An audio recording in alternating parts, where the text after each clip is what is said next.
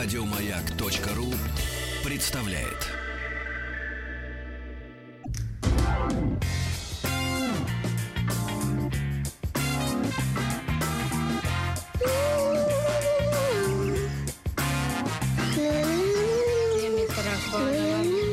Такого дяди племянница Вавилона на голове устраиваешь. Понятно говорю?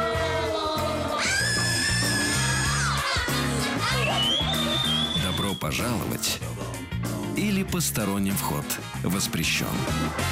Здравствуйте, друзья, все те, кто с нами и э, кто к нам недавно подключился. Сегодня мы отмечаем... Ах, не сегодня. Вчера.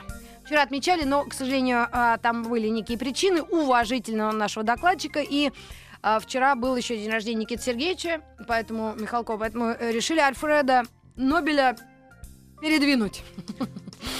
Я уверена, когда-нибудь будет и премия э, в честь Михалкова, потому что действительно фильмы гениальные, очень многие. А насчет Нобеля мы все-таки хотели бы о нем э, несколько слов сказать, поговорить об этой очень странной, интересной и неоднозначной фигуре в истории человечества и э, в истории, может быть, отдельного какого-то государства. Но я думаю, все э, знают о нем. И именно об Альфреде Нобеле мы пригласили поговорить или рассказать Данила Борисовича Колосова. Данил Борисович, здравствуйте. Здравствуйте. А, Молодой э, специалист, химик, сотрудник Музея занимательных наук «Экспериментаниум». Я правильно говорю, потому что по авторским правам, видимо, вы не могли нормально собой, да. назвать. Но, тем не менее, Альфред Нобель.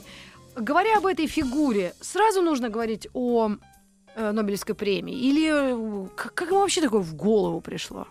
А, ну, на самом деле, о Нобелевской премии говорить рано, потому что Альфред Нобель знаменит и без Нобелевской премии. У него было множество изобретений, открытий. Это вообще а, очень известная фигура в научных кругах, само собой. Ну, в научных, но в таких совсем а, обывательских, наверное, вряд ли. Вот мы Ну, все знаем, что Менделеев... э, В понятно обывательских кто. мы сразу вспоминаем Нобелевскую премию, но, Да. безусловно, у него есть и множество других достижений, и второе по известности — это, безусловно, динамит, о котором наверняка все слышали. Мгм. Интересно, Эм. как он изобрел? Есть вот у вас у химиков вообще какой-нибудь спецкурс по изобретению динамита?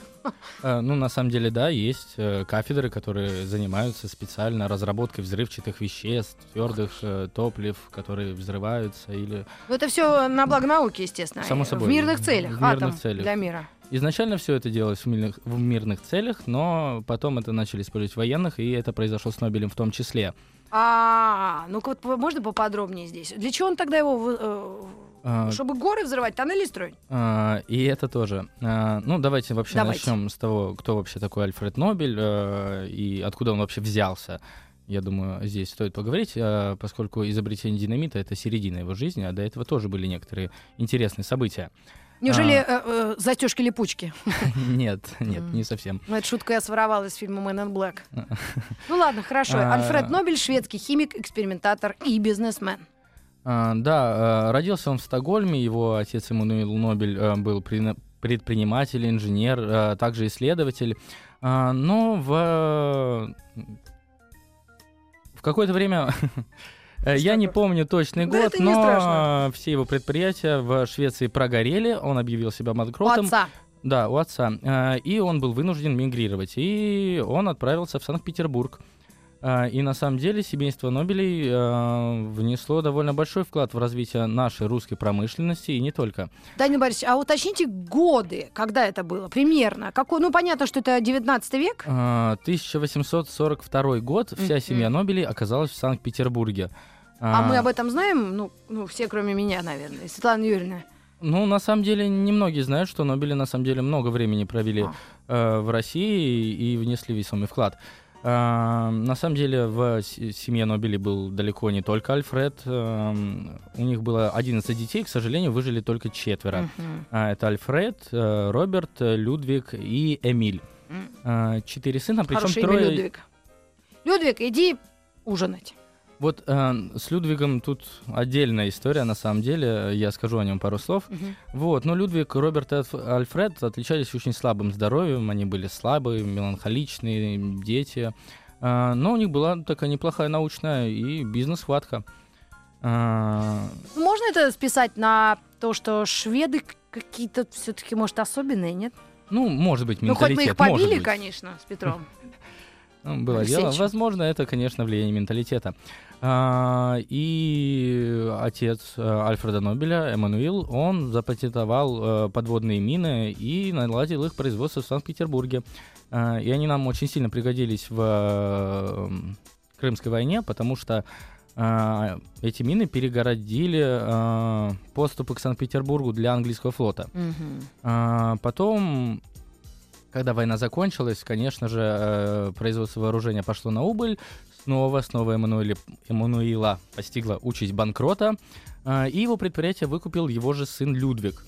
А, И потом в будущем он это предприятие неплохо развил. А, Сейчас, ну, сначала это назывался завод Людвига Нобеля, а сейчас мы его знаем как завод «Русский дизель».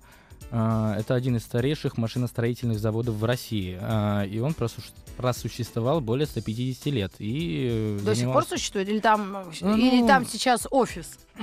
Как сейчас, помнишь? Тут же жила моя бабушка, а теперь тут офис. Красная Ну, шапочка пришла домой. Э, Насколько я знаю, в 99 году он вроде как обанкротился, по крайней мере, филиал в Петербурге. Тем не менее, все равно он во время Второй мировой войн- войны производил двигатели, э, запчасти для вооружений и вообще много-много всего он Мгм. производил. Э, Кроме этого, э, именно э, братья Роберт и Людвиг э, основали нефтеперерабатывающую промышленность в Баку. А, На самом деле это тоже довольно занятная история, потому что а, у нас в России, в Баку, а, нефть начали добывать а, ну, немного позже, чем в Америке. А, И Людвиг с Робертом а, развили это предприятие а, до такого масштаба, что могли тягаться с самим Джоном Рокфеллером, а, который был директором Standard Oil, у которого Да. была мировая монополия на а, нефтепереработку. А, И через некоторое время а, Людвиг и Роберт подняли свое предприятие на такой уровень, что могли с ним тягаться и заняли половину мирового рынка нефти. И больш- и большое количество активов от бакинской нефти послужило толчком для Альфреда Нобеля, для его исследований и для всего остального. А, то есть на самом деле в Нобелевском фонде присутствуют и, так сказать, наши, Наши активы какие-то, да. исконные. Ну, а скажите, пожалуйста, Данил Борисович, а вот эм, есть ли какая-то информация, и вообще откуда мы берем информацию о об Альфреде, именно о нем, Нобеле, и вообще о его семье? Если э, источники, как вы сами сказали, он сам не разрешил печатать или писать даже его свою биографию, тогда, может быть, братья как-то были по- помягче характером, или м, как, э, откуда вот мировое сообщество знает все это? А, ну, на самом деле, Альфред не то чтобы не разрешил э, Мгм. писать свою биографию, он просто сказал, что у него нет на это времени. Он сказал, что это удел э, серийных убийц и актеров. Сам он, У него и юмор был, оказывается, ну, неплохой. такой немножко Шведский, но... э, черненький шведский юмор, да. А, Тем не менее, он сказал, что, ну, ладно, ладно, давайте я дам вам свою краткую биографию, и он описал себя буквально в нескольких предложениях. Так. Он сказал, что, ну, из достоинств у него чистые ногти и то, что он никому не надоедает. Из недостатков то, что э, отсутствие семьи и слабое здоровье. М. А, самый э, страшный свой грех, он сказал, что он не стремится к богатству. А из великих достижений он сказал ничего.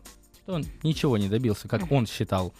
Вот. а, но, тем не менее, информация о нем поступала от его близких, э, от э, родственников, от переписок, деловых встреч. А, но сам о себе он не очень любил рассказывать. Ну, а откуда взялась информация о том, что он был таким, в общем-то, ну, вредным? Можно к великому ученому такое применить? Ну, безусловно, на самом деле... э, То мног- есть он э, вроде как э, ж- к женщинам он плохо не относился, но был очень против, например, то, чтобы женщинам давали право голос- на голоса- голосовать, да, как, ну, ча- равноправие женщин он отрицал, по-моему. Если я не ошибаюсь. Я вот то, что, знаете, как говорится, вот кофейная гуща мне показала вчера вечером.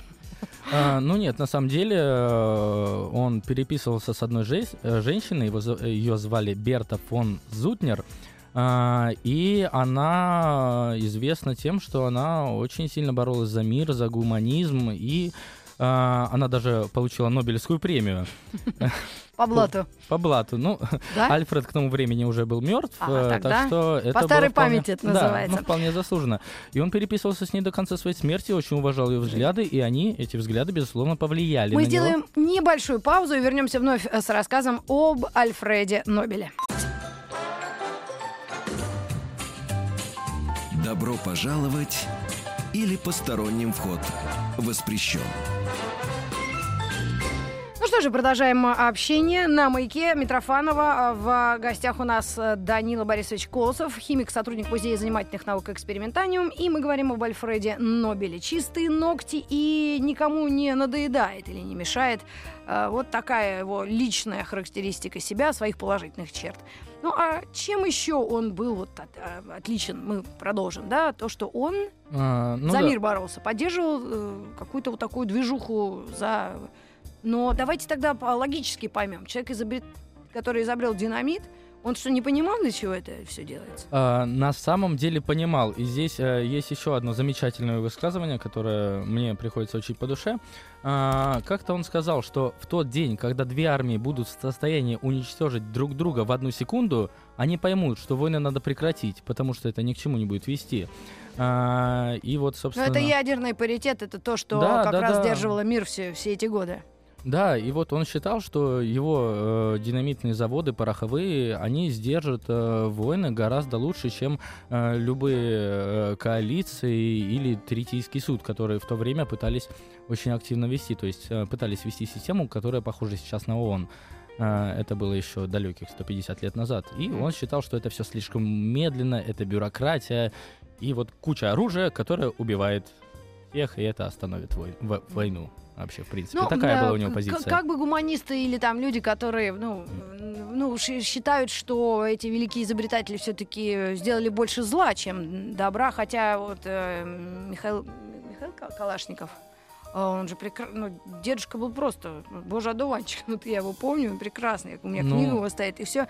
Но вот э, если характеризовать этих людей великих, да, можно же назвать, он не только динамит изобрел, он вообще большое количество сделал открытий, изобретений. Да, он усовершенствовал маро- манометр, бар- барометр, паровой двигатель. У него было около 350 патентов, и не все они касались э, взрывчатых вещ- веществ непосредственно.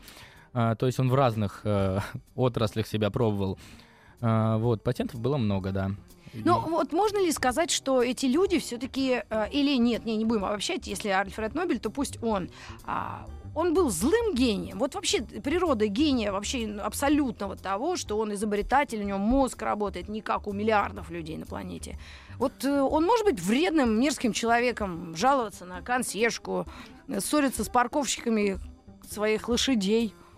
А, ну, на самом деле, злым гением его назвать сложно, но то, что он был не самый приятный человек, ну, можно так выразиться. Он а, очень спокойный, меланхоличный. А, вместо того, чтобы а, пойти на какой-нибудь прием, он запирался в библиотеке и читал Байрона, Гоголя, Тургенева. а, и наслаждался их обществом. Ему просто не обязательно было общаться с людьми, наверное. А, в чем-то он был, безусловно, вреден. Ну, нельзя назвать его вот прям злым человеком. А, и больше всего он хотел мира, но у него были для этого свои инструменты. А, и вот вы вспоминали Калашникова, можно здесь вспомнить еще и Сахарова, изобретателя водородной бомбы, Да. который, кстати, тоже получил Нобелевскую премию мира за Мгм. особый вклад в гуманизм. Нобель чем-то похож на этих людей. Он, с одной стороны, изобрел динамит, который убил невероятное количество людей, но с другой стороны, он хотел мира, процветания и какого-то космополитизма во всем мире, чтобы не было наций, разделений, что все были равны. А вот вы как химик, а, вы примерно понимаете, как это произошло и из чего вот это все происходит? То есть это было на поверхности в тот момент развития науки? Или он был действительно гениальным, предложив эти разработки и А. динамит в частности? Ну, на самом деле, это было не то, что прям э, революция в этой области. Э, когда он э, проходил обучение, э, ну, какое-то время он учился с э, домашними, э, ну, на одному. У него был э, учитель превосходный э, русский химик Зинин, э, который дал ему любовь к естественным наукам. А потом он еще какое-то время стаж- стажировался в Лондоне, США, Франции. И вот во Франции он познакомился с одним ученым, он работал в его лаборатории э, примерно один год, э, Сабрера. Э, собственно, это ученый, который и изобрел нитроглицерин. Э, то есть заслуга Нобеля не в том, что он его э, изобрел, а нитроглицерин по своей природе такое очень вредное вещество, а, потому что его, ну, он взрывается, детонирует от малейшего толчка, поэтому работать с ним было очень а опасно. Звучит как лекарство какое-то.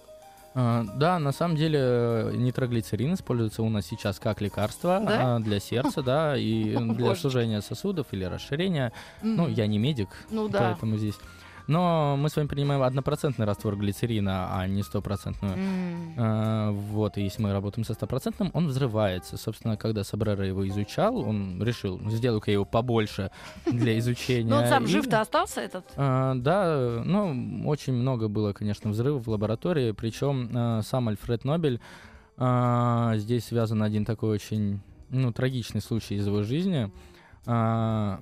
А, Когда он сам начал уже изучать нитроглицерин и шел к изобретению динамита, в его лаборатории он разработал способ, который позволял получать просто неимоверное количество нитроглицерина, и один раз а, 100 килограммов этого вещества взяли и сдетонировали. При этом а, погибли 5 человек сотрудников лаборатории и его младший брат Эмиль Оскар.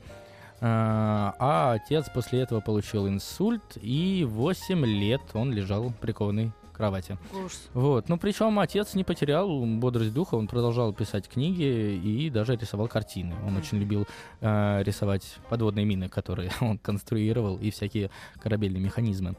Вот. Так что отсутствие духа он так. не потерял, можно сказать. Да, я, я вспомнила одну микроисторию своей э, бренной жизни, когда что-то, то у меня семейная жизнь не клеилась, что-то такое, на, на заре моей э, карьеры или жизни, юности.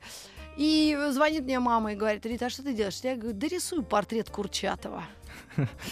Кроме шуток, он у меня где-то есть, я его кому-то подарила из своих друзей, жалко, сейчас жалею даже, правда, сижу и прям, она рисует как Курчатова. Ну, правда, у меня было такое, как говорится, вдохновение, вот набор, помните, в школах висит, в кабинетах физики, такие Мгм. черно-белые э, А- А3 листы большие.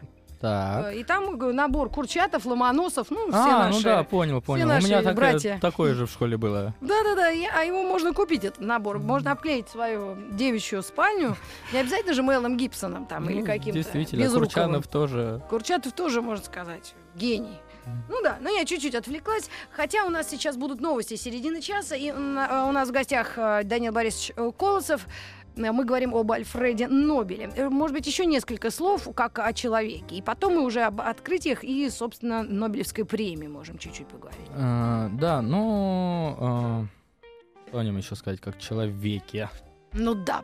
Ну, семьи так и не было у него. А, ну, семьи не было, да. личный. Он вот говорил, что э, Купидон, ну, стрелы Купидона он неравноценно обменял на артиллерийские снаряды. Мгм. А, то есть... к- И не смеялся в конце предложения. Ну, да, ну он на самом деле был такой, э, с одной стороны и мрачный, а с другой стороны и романтик. Э, и он на самом деле тоже очень любил литературу, он э, писал э, книги, пьесы. Одна из пьес Немезида была запрещена церковью, и ее э, поставили только в 2006 году в Стокгольме. Э, то есть, да, спустя больше, чем столетие. Э, и у него довольно много, на самом деле, произведений литературных. Он Действительно, разносторонне разносторонняя, многогранная человек, личность. да. Ну что ж, мы продолжим рассказ. Через несколько минут э, уступаем микрофон студии новостей. И э, we'll be back.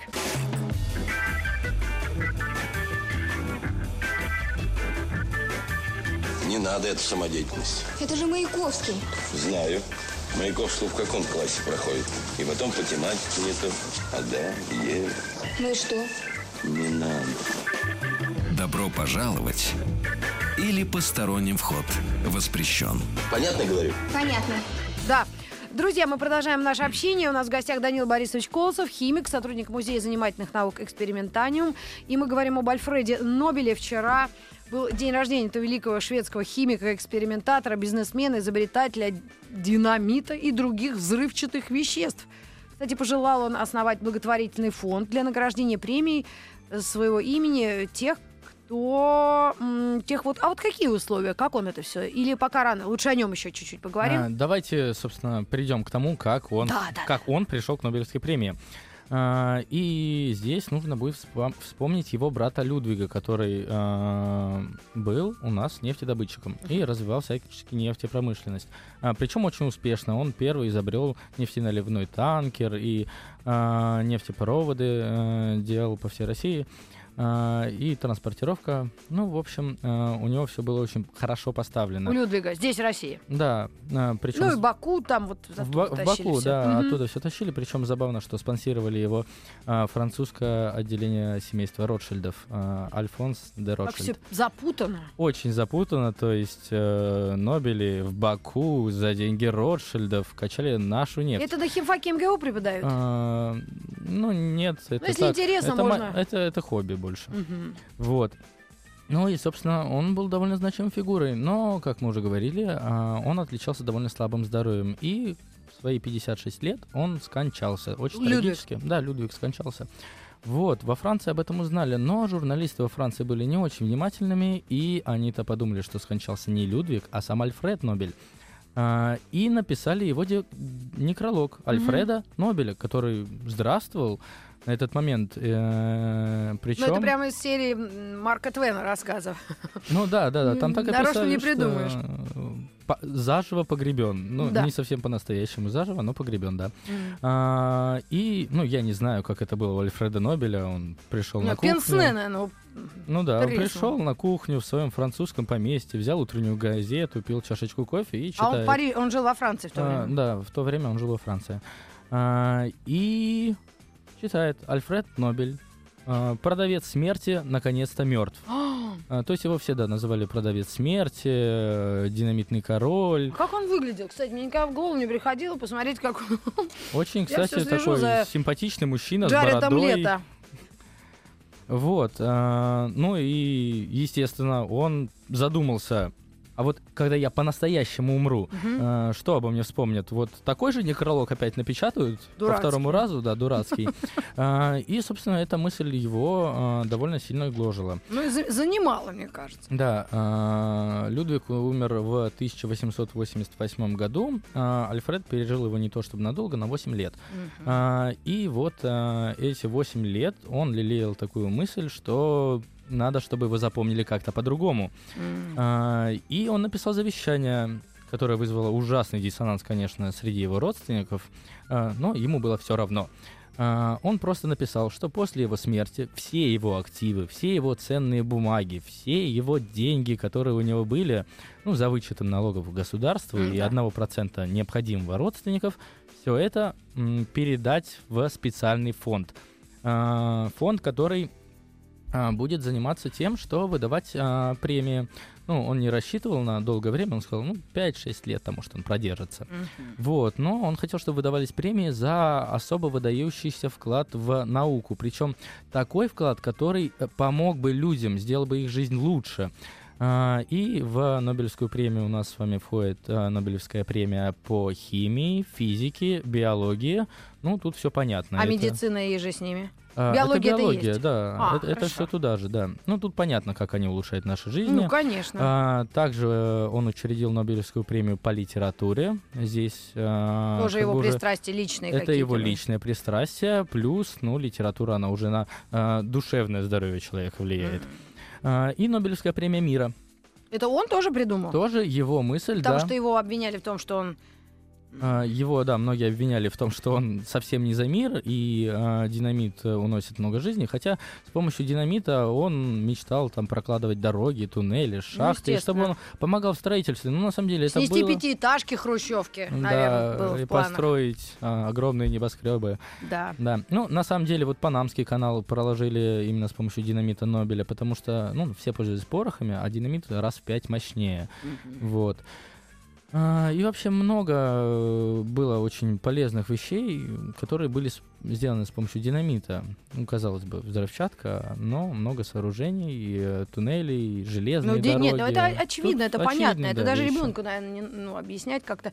Просто э, всегда идут споры, видимо, между. Ну, это такой глобальные э, цивилизационные вопросы, да, ведь на- на- на- наоборот, то, что идут военные разработки, исследования, наоборот, прогресс научно-технический куда-то ведут в заоблачные дали, что Ну, на самом деле, да. Например, Первая мировая война принесла нам самолеты и танк, э, и, ну, трактор и потом. трактор. Заодно трактор. Да, и заодно трактор. То есть, на самом деле, да, войны И- очень и- сильно двигают прогресс всегда во всей, э, как это сказать, во все периоды развития человечества. Ну да. Вот, э, является двигателем. А, ну и вот, собственно, И э, было все это оформлено как завещание. Он еще был жив. да, он еще И был как жив. он э, распределил, и вот э, как комитет, кто должен определять? Судьи кто? А, судьями он назначил а, двух людей, я могу сказать их фамилии, или не могу. А, это был а, Рагнар, Рагнар Сульмон. А, он работал в последние годы его жизни в его лаборатории его ассистентом. То есть, на самом деле, в течение жизни ассистентов у него было не очень много. Ну, кажется, боялись подорваться на, Да нет, тут даже на не... ластике. Тут, тут даже не в этом дело. Он завышал требования очень сильно. К нему было невозможно устроиться ассистентом. А, и у него был адвокат а, Рудольф а, Ле- Лилеквист. Ну, Ну, имена, ну что-то ск- скандинавское. имена даже не суть важно, но вот эти бы, это было два приближенных Юра и человека. Артур, можем так сократить. Юра и. Артур, хорошо. Да. Вот, и эти Юра и Артур стали его секундантами, ну, как он сам выразился, для распределения его А. премии. А, ну, они руководили этим фондом. Причем... Но они должны были как-то ведь разбираться, по меньшей мере, в литературе и в современной там биологии, и А, же с ними. Они, их задача была а, найти и организовать организацию, фонд, э, в котором были бы знающие люди, Поняла. которые могли бы со всем этим разобраться. Ну и, собственно... а, И они не были аферистами какими-то Ну, плохими людьми. Нет, э, тот же самый Сульман, наш Юра, э, проработал с ним около 15 лет. Э, То есть, ну, если мне не изменяет память, довольно приближенный человек. Вот. Ну, я думаю, вы догадываетесь, какая реакция была у его родственников, когда Притом им это сказали- хорошо, хоть не было жены. У жены бы Кондратий хватил бы. Да, с женой Точно. все бы было совсем плохо. Плохо. А так, поскольку и нет, ну, Ну, а так родители, старушка, мать, там, или кто оставался, брат, еще кто-то Э, остался у них? Ну, Роберт умер в тот же год, Людвиг раньше, Эмиль еще раньше. Ну, какие-то кто там расстроился? двоюродные дяди, тети. а, это вот. седьмая вода на киселе. Да, да, да, да. Вот они были, конечно, обеспокоены. Ну, потому что вы сами понимаете, у Да еще как Нобеля понимаю. было сколько? 80 фабрик в 20 стран мира, которые производили э, взрывчатку и Нефть не там, барометры, только. манометры. Э, Это было не его, оттуда ему просто шли активы, то Да. есть это и был такой плюсик сверху. А, И вот все это огромное богатство от родственников просто уплыло. Вот. Э, Мгм. Ну, конечно, понятно было, что они Он подали в вообще им даже, ну, Ну, да. один- один процент по закону. А, а, это фу. Ну, то есть с чем-то они все-таки остались. Да но- хоть они цветы меняли в вазе. ну да, ну, ну, один процент от э, денег Нобеля это, Это тоже много. Это, это большая сумма, да, на самом деле. А, с учетом, что вот как бы Нобелевские премии выплачиваются с процентов, Мгм. которые а, А, капают. а ты можешь нас сориентировать реально, вот как это было, насколько масштабно, сколько примерно это денег было по тем временам и вот сейчас? Как потом и с годами народ э, вот э, эти деньги распределял? А, Ну, цифры на самом деле приводятся разные. Я видел и в франках, и была цифра в 100 миллионов долларов. Это но- по тем временам еще 100 миллионов. А, а вот я проблема в том, что не знаю. Скорее всего, А. по тем, на самом деле. А, Ну да, и- потому что 100 миллионов долларов, господи, вот сейчас- у нас сейчас у всех это- Forbes возьми, вот там у каждого он... ну, это- ми- миллиарды, да. То есть тут, Вот. тут даже да, это даже не скрывается, если честно. Они хвастаются, он пишут, сколько у кого. То есть я даже это знаю, правильно?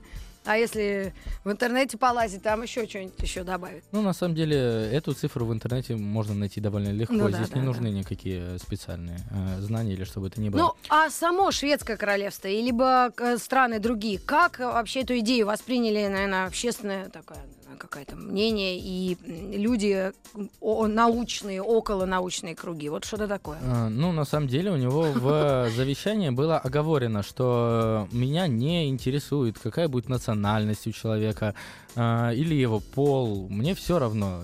надо, чтобы давали вот самым, самым выдающимся э, людям. Ну и причем э, деньги были распределены поровну, то есть э, капает процент, он делится на 5 и э, распределяется среди всех пяти премий.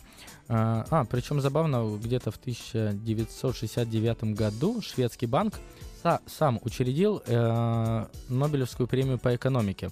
А, и оттуда деньги идут уже не из фонда Нобеля, а, соответственно, с их каких-то активов. То есть просто такая благотворительность. Ну, банк, они подумали, почему мы сидим, экономисты, без премий. Нам Да. тоже хочется. Да, молодцы, сориентировались. У них Мгм. даже, я помню, реклама каких-то их, э, я не знаю, что, бытовых э, каких-то устройств была очень такая толковая. Ну, правда, я тоже очень люблю, вот мы с Долином часто обсуждаем, Скандинавия, она особенная, а Швеция вообще. Может быть, из плохого климата они сидят дома там и генерят идеи, дизайны и вообще всякую такую Э, ну, не знаю. Ну, на самом деле, шелуху. бы- бы- было много очень интересных людей у шведов.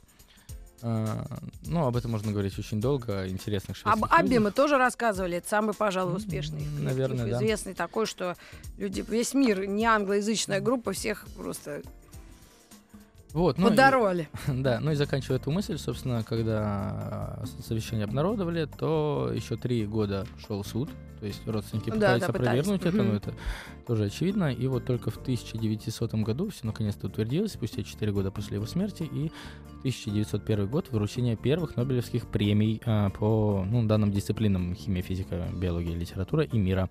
Вот. А у тебя э, есть фамилии, к- кому это было вручено? Самые м, первые. пе- И где это было? Соответственно, это было в Стокгольме. А, Это было в Стокгольме, да. А, Первая Нобелевская премия по физике была вручена... Ну, если ты не вспомнишь, что это будет даже интересно нашим слушателям для себя понять, потому что это был 1901 год. Она была вручена за открытие, за открытие рентгеновских лучей. Но, а люди, кто их открыл, мы примерно понимаем, они приехали. Мне сейчас на самом деле очень-очень стыдно, потому что я забыл фамилию человека, который это сделал. Это проходилось...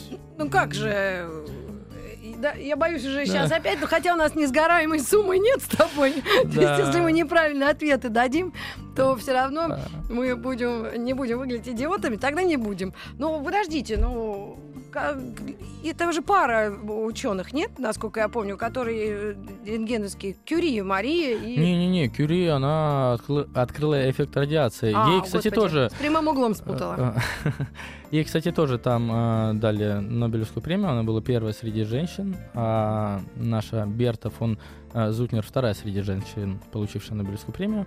Вот. э, ну, то есть Кюри это было открытие радиации. Ей Да. дали за это. А Ну, а, а те, кто получили первый номерские... э, а? Рен- ну, собственно, не- сам э, рентген, а, как, как мне сегодня зуб ре- снимали. Хорошо, мы сейчас все это озвучим через несколько секунд.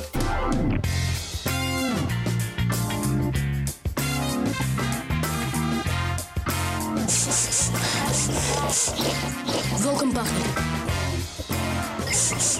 Или барсуком. Это барсука нюх? Сто раз. Добро пожаловать или посторонним вход воспрещен. Ну что ж, друзья, мы продолжаем, даже уже завершаем наш э, рассказ об Альфреде Нобеле. Очень есть интересные вещи. Ну, Наверное, есть какие-то и исследования по его биографии и жизни. Может быть, в, э, в серии книг «Жизнь замечательных людей».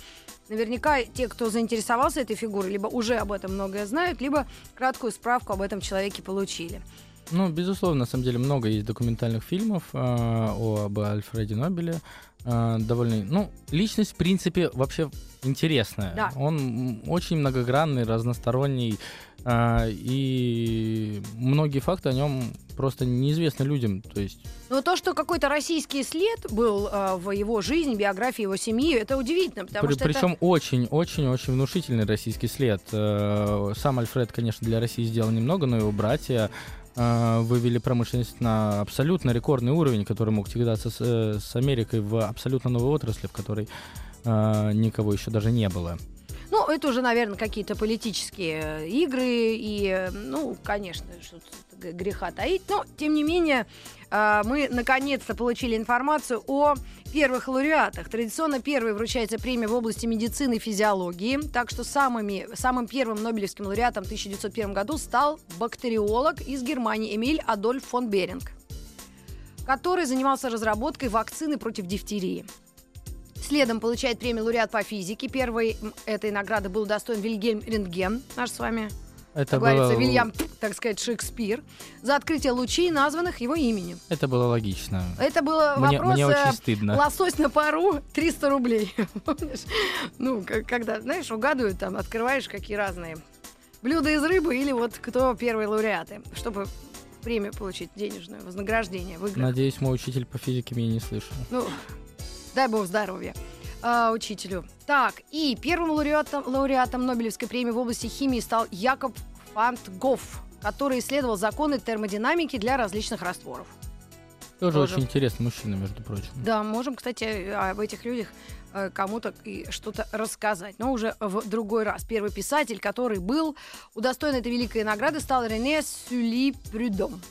Первый раз слышу, честно говоря. Ну, Ну, в первый раз получил, сгорели твои услышал. 20 тысяч рублей. А, Из очень нашего, можно сказать, э, даже как эта передача-то сейчас называется? Ты хотел стать миллионером? Как Нобель? Ну, да, была такая мечта.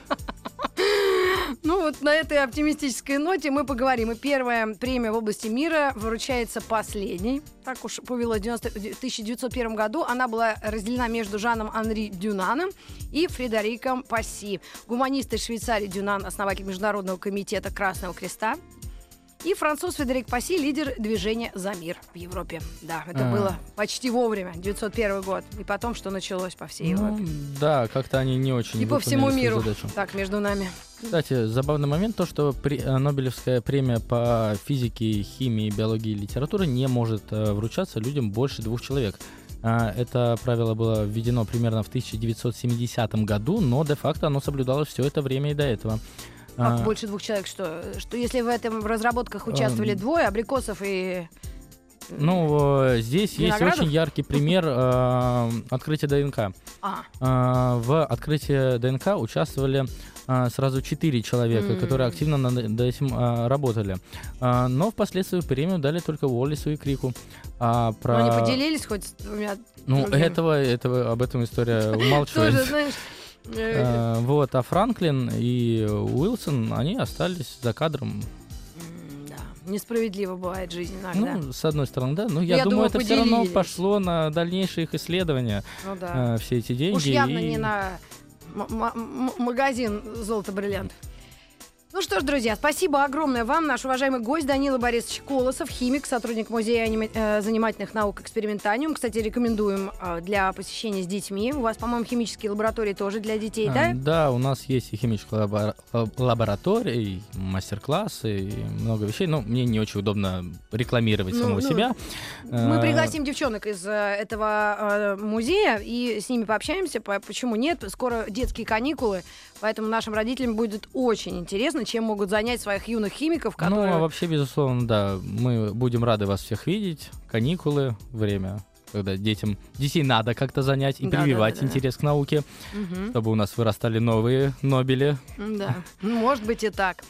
Ну что ж, спасибо большое, до новых встреч и удачи в разработках и научной деятельности. Может быть, когда-нибудь э, вы примете участие в игре э, «Кто хочет стать миллионером?» и ответите на главный вопрос. Но мы же э, говорим вам спасибо, дорогие радиослушатели. Светлана Юрьевна оставляем здесь на музыкальном хозяйстве. И не забудьте, пожалуйста, про программу Old School. Она выходит по выходным в субботу и воскресенье в 19.00 по московскому времени. Присылайте свои заявки на сайт, заходя www.радиомаяк.ру. Целую, Рита! Добро пожаловать или посторонним вход воспрещен. Еще больше подкастов на радиомаяк.ру.